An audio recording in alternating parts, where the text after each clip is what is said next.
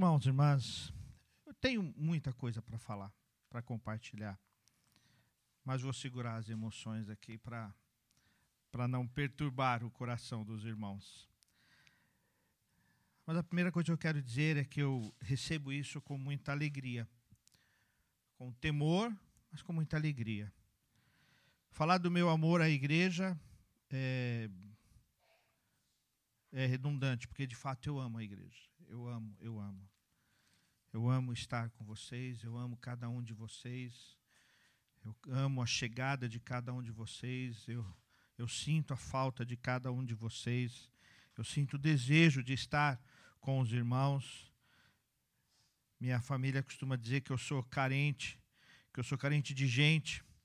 E, e eu não nego, eu não nego. Eu sou carente do povo de Deus, do povo que, que Deus me colocou para pastorear.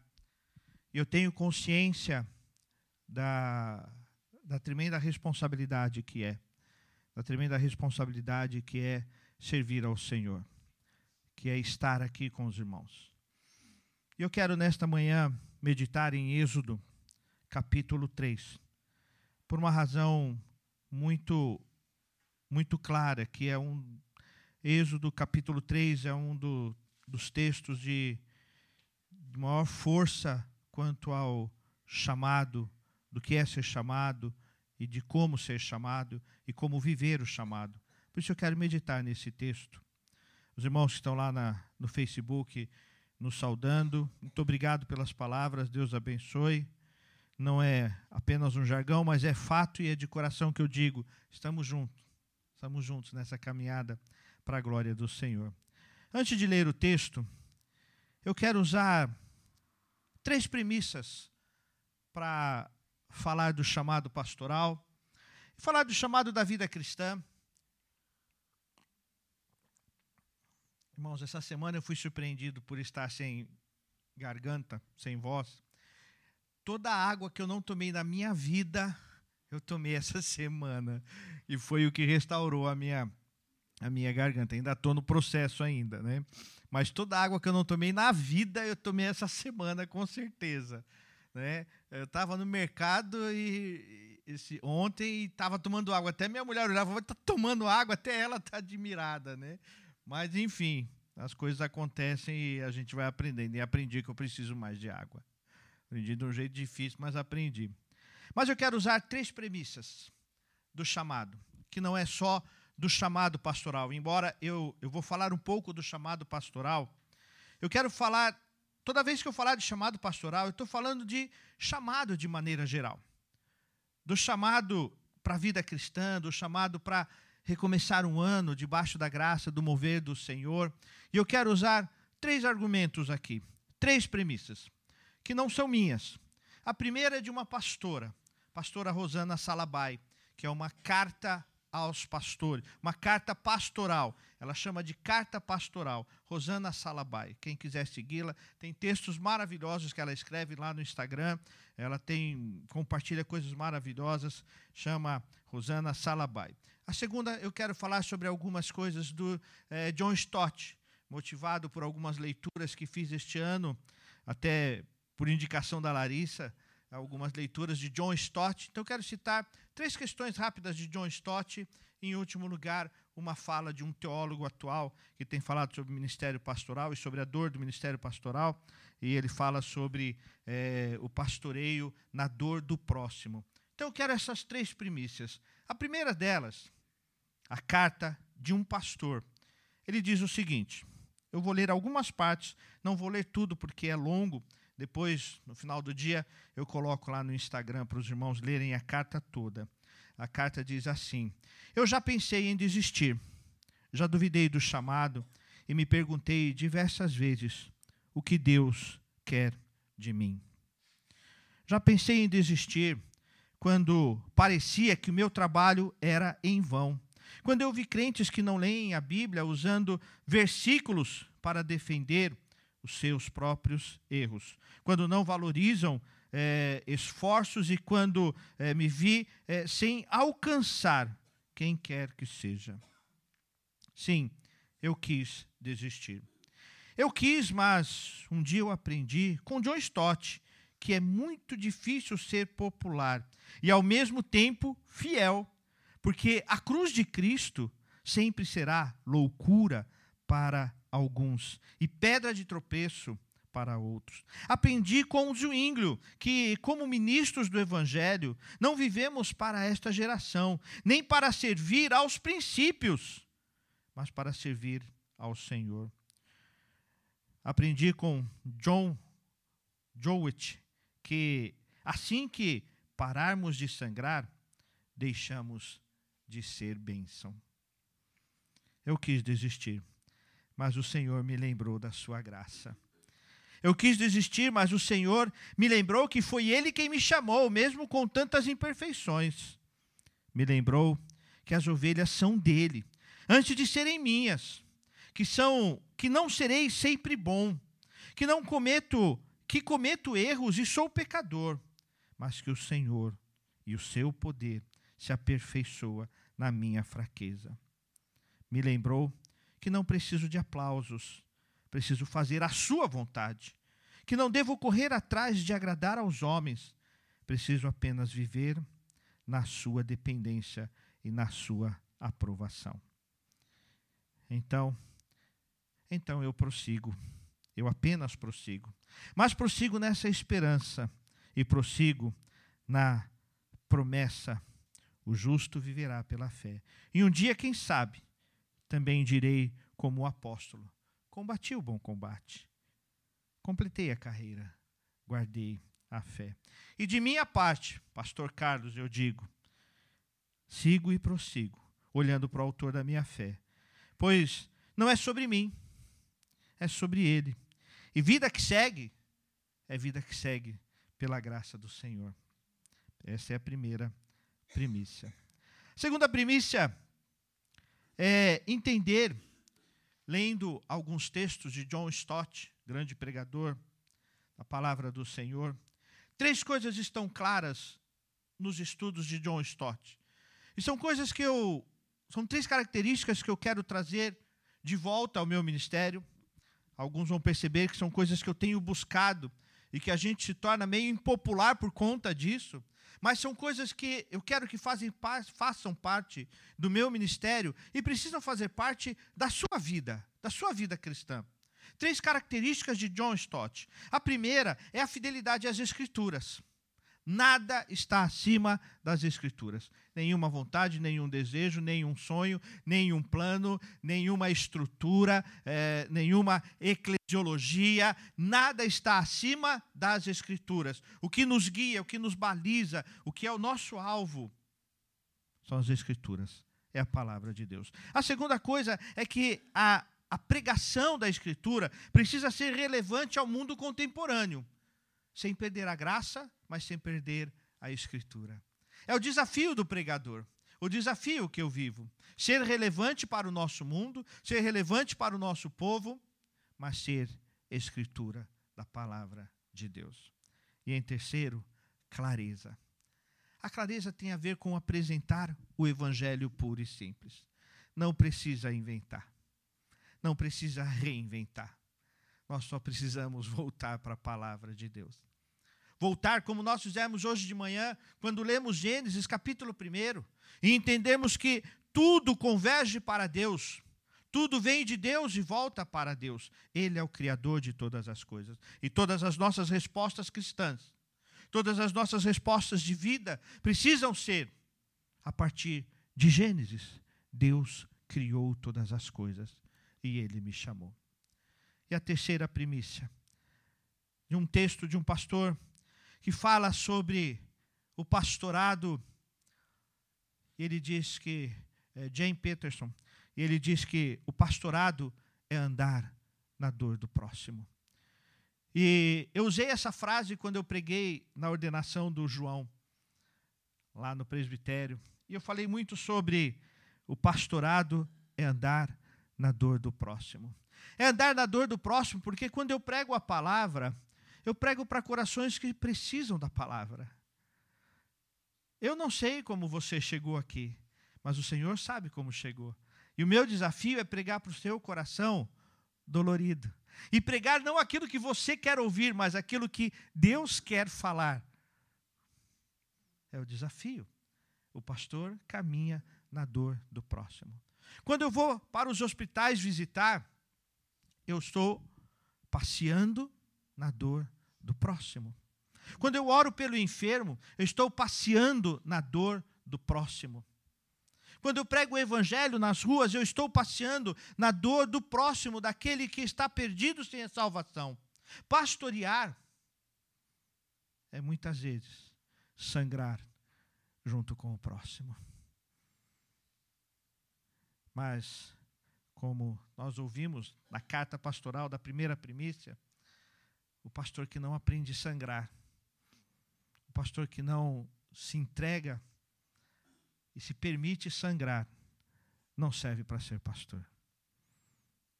Eu compreendo isso, eu aceito isso, e eu quero viver isso para a glória do Senhor, não para a minha glória. Ser cristão, viver a vida cristã, é exatamente isso. É muitas vezes sangrar diante das injustiças, é chorar, é lá no, no calabouço da tristeza, do medo, das angústias. É lá que é forjado o servo do Senhor.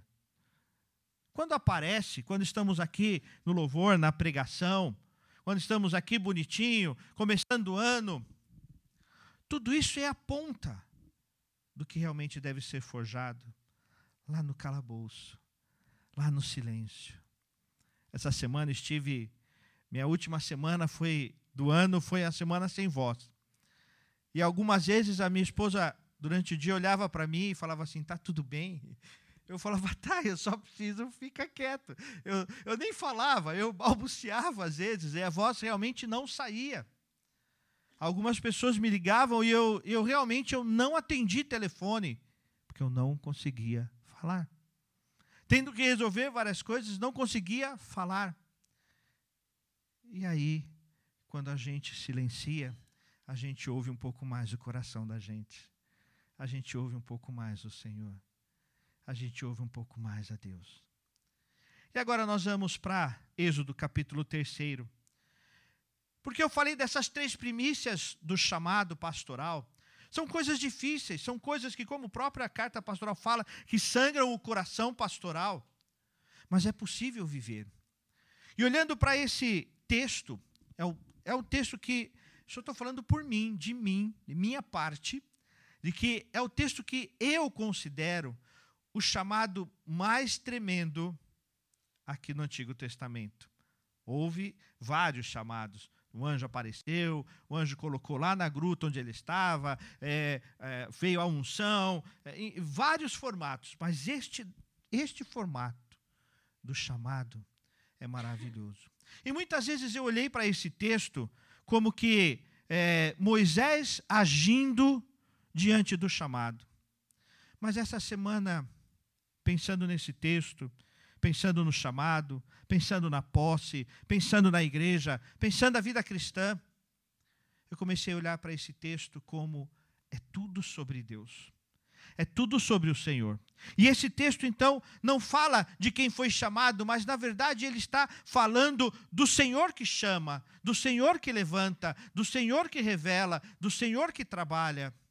Por isso, eu quero trabalhar hoje as implicações do chamado, mas as implicações divinas a respeito do chamado. E não somente o chamado pastoral, mas para a vida cristã, para a nossa caminhada, para os novos sonhos, para os novos desafios eu escrevi no boletim, o boletim de hoje está um texto meu, e eu coloquei ali para nós: sonhe, reavalie, sonhe, reveja, faça novos sonhos, mas faça tudo isso debaixo da direção do Senhor. Eu quero olhar aqui então com os irmãos algumas coisas que fazem parte das implicações do chamado pastoral, do chamado para a vida cristã. Vamos ler o texto? Eu virei agora dependente de água a cada cinco minutos. Êxodo, capítulo 3, do verso 1 ao verso 12. Gente, antes de ler, esse é um texto, E como eu sempre falo, você precisa exercitar aquela memória infantil. Sabe aquela memória infantil que você conta a história para as crianças e as crianças é, imaginam? Vou dar um exemplo disso.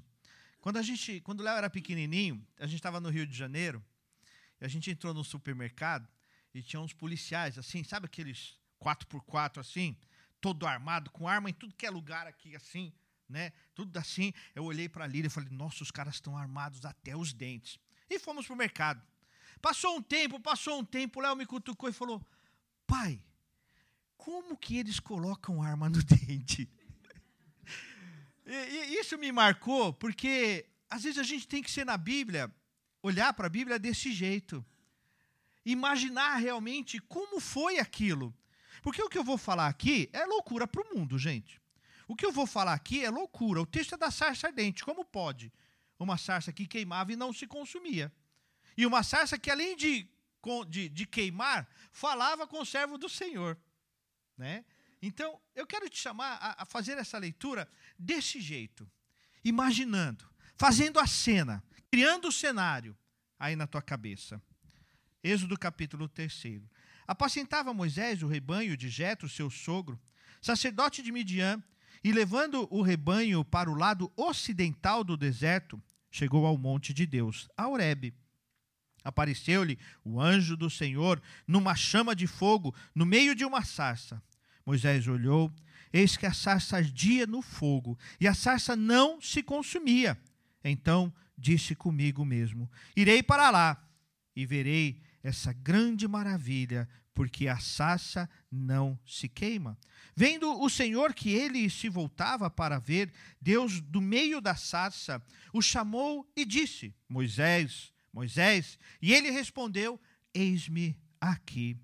Deus continuou: Não te chegues para cá. Tire as sandálias dos pés, porque o lugar em que estás é terra santa. Disse mais: Eu sou o Deus de teu pai, o Deus de Abraão, o Deus de Isaque, o Deus de Jacó.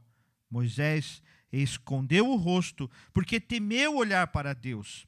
Disse ainda o Senhor: Certamente vi a aflição do meu povo que está no Egito e ouvi o seu clamor por causa dos seus exatores. Conheço-lhe o sofrimento. Por isso desci, a fim de livrá-lo das mãos dos egípcios e para fazê-lo subir daquela terra a uma terra boa e ampla, terra que mana leite e mel, o lugar do cananeu, do Eteu, do Amorreu, do Ferezeu, do Eveu e do Jebuseu pois o clamor dos filhos de Israel chegou até mim. E também vejo a opressão com que os egípcios os estão oprimindo. Vem agora, e eu te enviarei a Faraó, para que tires o meu povo, os filhos de Israel, do Egito. Então Moisés, eh, então disse Moisés a Deus: Quem sou eu para ir a Faraó e tirar do Egito os filhos de Israel? Deus lhe respondeu: Eu serei contigo. E este será o sinal de que eu te enviei. De, depois de haveres tirado o povo do Egito, servireis a Deus neste monte. Palavra do Senhor. Queridos, o chamado é desafiador. Quando nós entenderemos que o Evangelho é loucura para o mundo. O Evangelho é loucura para os nossos familiares que não conhecem o Evangelho, não é assim? Você que vive o Evangelho e tem parentes, filhos, pessoas que você ama, pessoas próximas a você. E quando você fala, eu vou para a igreja no dia primeiro do ano, mas o que, que você vai fazer lá? Por que é que você vai lá? Ainda somos tomados por fanáticos. Não é assim? Quando nos envolvemos, às vezes as pessoas falam assim: obrigado porque o pastor fez isso, fez aquilo. Eu, mas não tem nem que agradecer, eu não fiz nada, eu apenas servi ao Senhor. Porque as pessoas não entendem. Não entendem o que é entrega.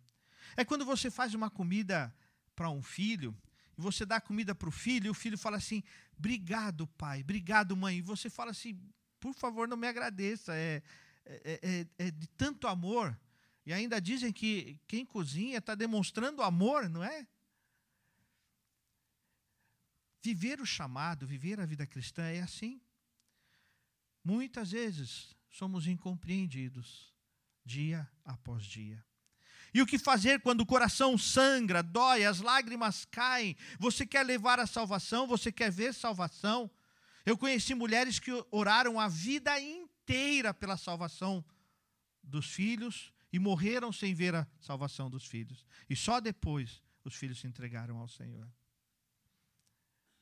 O que fazer? E nesse texto nós percebemos, e eu quero destacar para nós algumas coisas de Deus nesse chamado. Algumas coisas de Deus que nos anima no chamado, nos anima a viver a vida cristã. E a primeira coisa muito clara que está em todo o texto, do começo do primeiro verso até o verso 12, fica bem claro no começo do verso até o último verso, é que Deus usa até mesmo um pequeno arbusto. Deus usa um arbusto para mostrar que a questão não é de quem é chamado, não é da força que você tem, não é do poder, do conhecimento, da glória, da graça que você tem, mas é tudo sobre Ele, é tudo para Ele, é tudo para o Senhor. Às vezes nós temos vergonha dos nossos pequenos talentos, mas nós vamos nos lembrar de, de homens que negaram a Jesus mas se tornaram grandes pregadores como Pedro. Homens que foram pecadores como Davi, mas foi chamado segundo o coração de Deus. Homem como Moisés, que disse: Deus, eu não sei nem falar. Eu não consigo nem falar. E existem muitas discussões sobre isso, mas provavelmente ele tinha uma palavra muito dura. Sabe daquelas palavras, aquelas pessoas que são chamadas de como é que é? Sincericídio, né? Sincero demais que é tão sincero que acaba se perdendo de tão sincero que é. Um homem duro, pesado em palavras. Mas Deus olha para ele assim: Eu farei com que você vá diante do Faraó, no lugar mais poderoso da terra daquele momento, no lugar mais forte da terra daquele momento, daquela época, mas porque Deus era com ele mesmo ele tendo fugido, ele tendo passado por tudo que passou. Nós conhecemos muito bem a história deste homem. Sabemos que ele fugiu por ter enfrentado um, um egípcio. Estava escondido, cuidando da, da família dele, já é, cuidando do rebanho e trabalhando, estava tudo certinho. Mas Deus disse: Eu estou te levantando, eu é que te chamo, eu é que te vocaciono. É tudo sobre Deus. E isso acontece no meio de um arbusto. Às vezes eu fico realmente pensando, que experiência. Ele andando, passeando, passeando, trabalhando, cuidando do rebanho, e ele vê a sarça. E ele olha e a sarça queimando. Isso deve ter passado um tempo. Não foi assim, ah, ele viu, foi lá. Para ele poder pensar no que ele faria, como ele chegaria até lá, ele viu, ele andou, olhou de novo e a sarça estava lá. Ele andou, olhou de novo, a sarça estava lá. E uma hora ele falou assim: Eu preciso ver que mistério é esse. E Deus falou com ele com algo, a partir de algo humanamente impossível, humanamente incerto, mas Deus usou. Isso me coloca no meu lugar de pastor. Que não é porque o conselho chamou, o presbitério aprovou, mas é principalmente sobre Deus, sobre o Senhor. Não é porque eu estudei ou porque eu estudo, mas é porque a misericórdia de Deus. E ainda hoje, com 51 anos de idade, com 26 anos de pastor ordenado, completei este mês 26 anos de ordenação, sem contar os anos anteriores de, de pregação, mas é tudo sobre ele. Eu ainda estou aprendendo alguma coisa. Estávamos conversando hoje, né, Geise, sobre os eus de épocas da nossa vida. E o eu de hoje, o eu, Carlos Augusto, hoje, é o outro Carlos de 2011, quando chegou aqui. E alguns Carlos passaram por aqui, em alguns momentos diferentes. Mas todos esses momentos, na compreensão de que Deus é quem chama. E não importa, não importa realmente o que eu fiz até aqui. O que importa é o que eu vou fazer, entendendo que é a vontade do Senhor. Vida cristã é assim. Vida cristã é essa mudança constante, entendendo que Ele pode usar até um pequeno arbusto. Então Ele pode me usar, porque Deus é quem capacita. A segunda coisa que nós aprendemos, segunda primícia de Deus nesse texto, é que Deus mesmo preserva o arbusto. A carta pastoral que eu li, da pastora Rosana, é uma carta forte, difícil. Existem outras piores, pode ficar tranquila. Existem outras cartas que são piores, de pastores que escreveram sobre o sofrimento pastoral. Mas eu gosto no final quando ela nos lembra que o pastor que não aprende a ter um coração que sangra não pode pastorear o sangrar diante do Senhor, na obra do Senhor, não é para a morte, mas é para a vida. E o maior exemplo disso foi Jesus Cristo que sangrou, sangrou até a morte, ressuscitou e venceu a morte, e mostrou que foi para a vida. Isso nos mostra que Deus preserva o arbusto. Deus chama o arbusto. Deus chama aquela pequena árvorezinha para dar testemunho da glória e da vontade do Senhor, mas Ele mesmo sustenta. E aquela sarça não se consumia, porque Deus preservava para o propósito dele, enquanto ele quis. Em algum momento aquela sarça deve ter se consumido. Mas enquanto Deus estava usando, enquanto Deus estava falando até, através dela, enquanto ela estava servindo de memorial, de lembrança, de que Deus estava ali naquele lugar, ela não se consumiu. Isso me, dá, me traz paz ao coração. Porque queimar não deve ser fácil, como não deve ter sido fácil para aquela arvorezinha. Mas enquanto Deus estava agindo, enquanto Deus estava falando, ela queimava.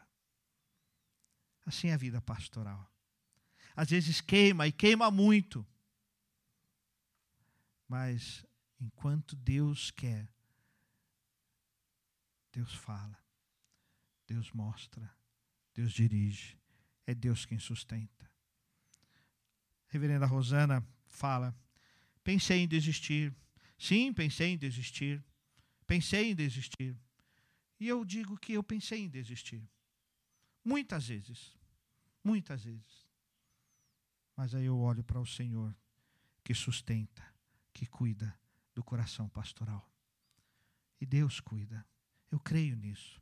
Deus cuida do meu coração, Deus cuida do teu coração. A questão é entender que é dele, que é para ele e como ele quer usar. E por isso ele queima. Terceira coisa que nós aprendemos claramente nesse texto, e também está do começo até o final, é que Deus chama para o um encontro pessoal. Deus usa aquela sassa para chamar Moisés para perto, para trazer Moisés para perto. E ele se aproxima com medo, com dúvida do que será isso. E mesmo quando é, ele, ele reconhece que era Deus falando, mesmo quando Deus diz: Olha, sou eu que estou falando com você, mesmo assim ele diz: Eu tenho medo disso. Eu não posso me chegar. Mas ainda assim, Deus dá condição para ele chegar perto. E Deus fala: Vem para perto. O coração pode até sangrar as lágrimas podem até correr. As palavras de frustrações vão surgir e acabam surgindo no decorrer da caminhada. Mas o Senhor chama para perto. Eu tenho falado para vocês e vou continuar falando porque é, tenho sentido a necessidade disso.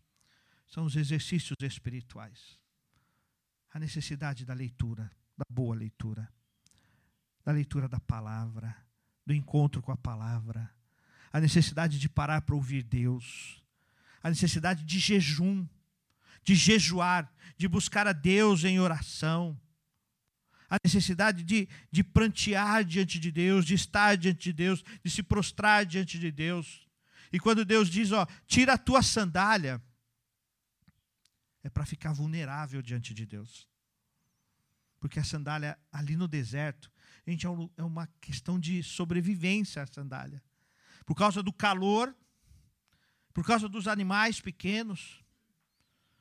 A sandália era uma questão de sobrevivência.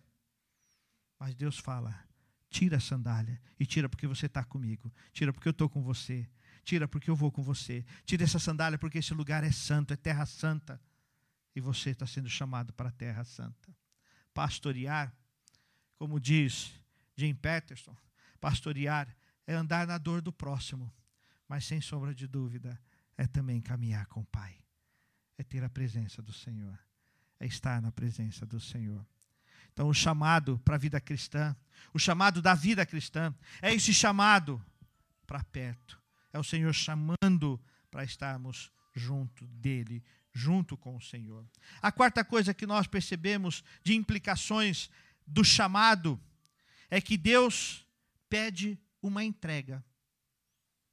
Sempre. Por isso que é preciso disposição. Tirar as sandálias tem a ver com estar disponível para Ele.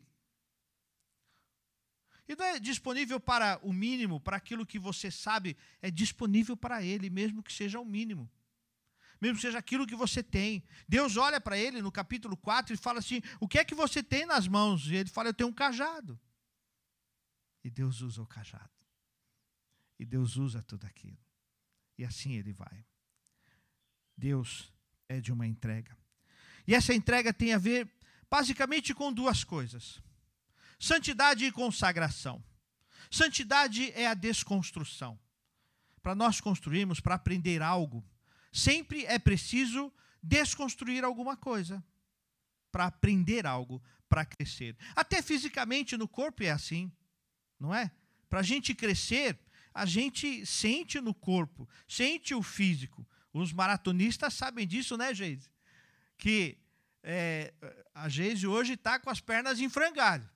Mas a próxima maratona da Geise vai ser melhor ainda, por causa do momento que ela está vivendo agora. As pernas estão se preparando para algo maior. Então, para construir algo melhor, nós precisamos desconstruir algumas coisas.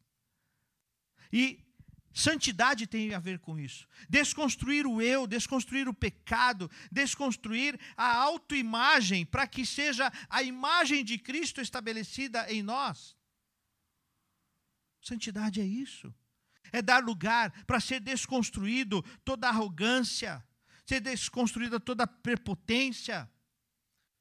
E aí vem a consagração com os exercícios espirituais, com o jejum, com a oração, com a leitura bíblica, com a comunhão, com viver o povo de Deus, viver a adoração. Tudo isso constrói em nós as coisas de Deus a gente pode pensar, ele ficou vulnerável ao tirar aquela sandália. Mas ao desconstruir, ao descalçar, ele entrou em terra santa. Olha o que ele construiu. Olha o que ele construiu em pouco tempo. Ao tirar a sandália, ao desconstruir o que lhe protegia naquele momento, ele pisa em terra santa. Às vezes a gente acha, eu estou vulnerável demais. Às vezes as coisas estão batendo demais em mim. E eu digo, deixa bater. Porque quando eu estou vulnerável, é a graça do Senhor superabundante. Porque quando estou fraco, é que estou forte. Já disse o apóstolo Paulo. Então nós precisamos aprender para viver a vida cristã a ser mais vulneráveis, Sabe, às vezes a gente se defende tanto e é necessário se defender, defender o, o coração, defender as emoções, defender as nossas coisas, defender a família, defender as nossas causas e nos defendemos tanto que não entramos em terra santa, não entramos em solo santo, não construímos a santificação. Então eu quero te chamar a passar por esse processo de entrega total, de santidade, de desconstrução e consagração que é construção das coisas de Deus na nossa vida, na minha vida e na sua vida. Em quinto lugar, nós vemos tão claramente do sétimo verso até o verso nove, a maneira como Deus se move, como Deus mesmo se envolve com a dor, com a minha dor e com a dor do povo de Deus. Quando o Alexandre falou assim: hoje é um dia importante, feliz, para duas pessoas. Me identifiquei na primeira pessoa. E fiquei alguns segundos pensando: quem será a segunda pessoa que ele vai citar? Falei: será que é minha esposa? Será que é meu filho? Quem, quem será? eu gostei disso, Alexandre. É o pastor e a ovelha. É o pastor e a ovelha. E isso mostra a maneira como Deus se envolve. E o pastor se envolvendo, e o pastor presente, o pastor cuidando. E eu sinto isso. Todo lugar que eu vou que tem ajuntamento do povo de Deus, eu sempre estou com alguma coisa para falar. Num velório, num aniversário, numa visita. Sempre, sempre, sempre. E quando eu vejo isso, eu vejo que Deus se envolve comigo. Deus se envolve com o povo muitas vezes através de mim. Sem aquela mistificação católica do sacerdócio único do apostolado. Não. Todos nós somos sacerdotes do Senhor.